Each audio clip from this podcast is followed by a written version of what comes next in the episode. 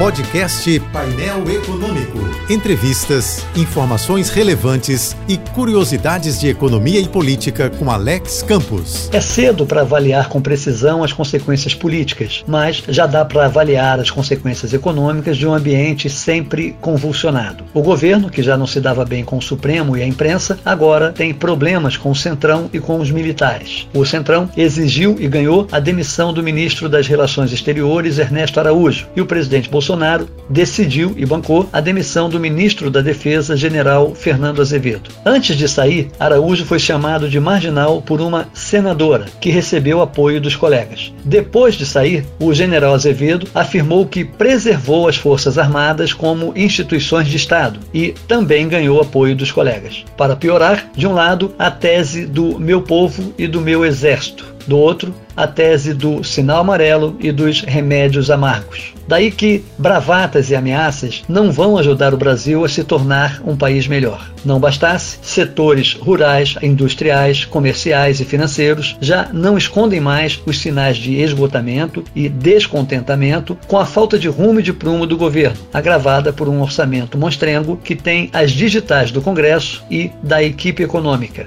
Ninguém ganha com tantas intervenções e incertezas, nem banqueiros, nem empresários, nem políticos, nem trabalhadores, muito menos os desempregados e os desassistidos. Enfim, em vez de insegurança e instabilidade, o que o Brasil precisa mesmo é de conciliação, pacificação e harmonização. O país precisa voltar a ser um lugar respirável para os empreendimentos, com ar puro para os investimentos e livre para os negócios. Aliás, também precisa de oxigênio, vacinas e leitos. Eu sou Alex Campos.